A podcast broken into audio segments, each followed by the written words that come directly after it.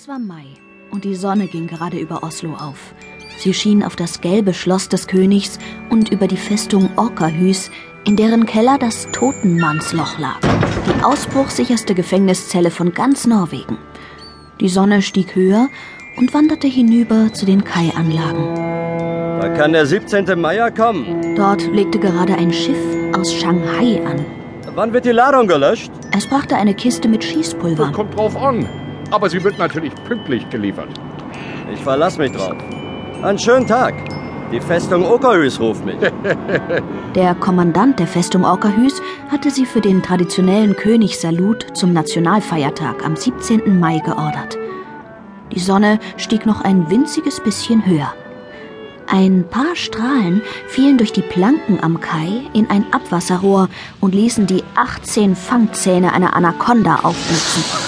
Natürlich weiß jedes Kind, dass die größte Würgeschlange der Welt am Amazonas zu Hause ist.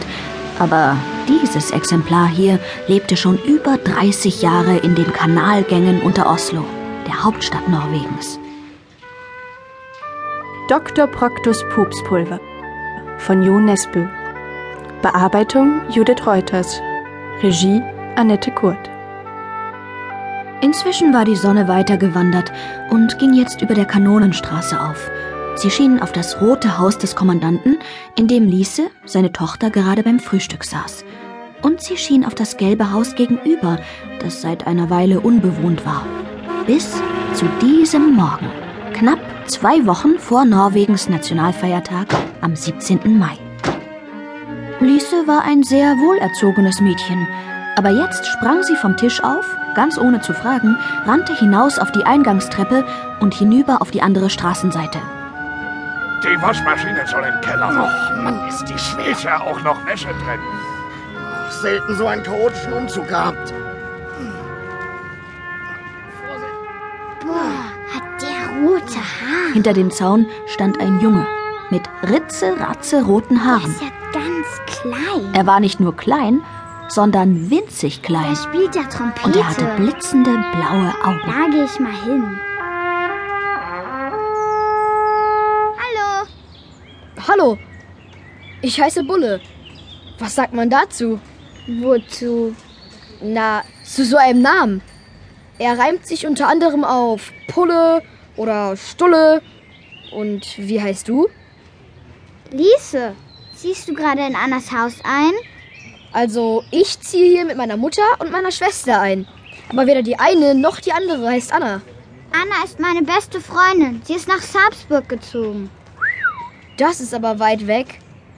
Da vermisst du sie bestimmt.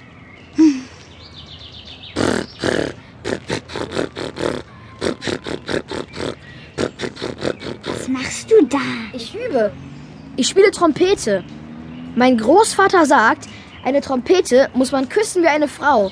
Oder so ein Quatsch. Aber vor allem muss man ständig üben. Sogar ohne Trompete. Ich spiele Klarinette. Nicht sehr gut, aber für die Blaskapelle unserer Schule reicht es. Oh, ihr habt eine Blaskapelle? Ich will unbedingt mitspielen.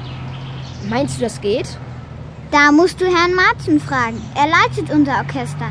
Im Moment üben wir natürlich die Nationalhymne. Ich habe schon immer davon geträumt, am 17. Mai in Uniform mit einer Blaskapelle am Festumzug teilzunehmen. Wenn du es dir so wünschst, dann wünsche ich es mir auch. Ich muss noch Zähne putzen und dann in die Schule. Ach ja, Schule. Hade!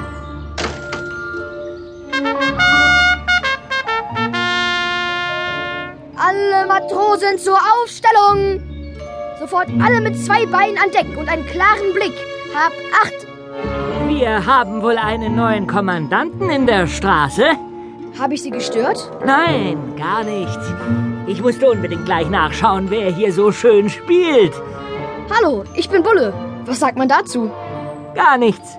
Außer natürlich, du willst selbst etwas dazu sagen. Nein, gerade nicht. Ich bin Dr. Proctor. Sagte der Professor. Dr. Proctor hatte lange weiße Haare und einen ebenso langen weißen Bart. Er war so wild und struppig wie sein Garten. Auf dem Kopf trug er eine rote Fliegerbrille. Der blaue Kittel, der ihm um die Beine schlotterte, war voller Brandlöcher und Flecken. Gedankenverloren drehte der Professor sich um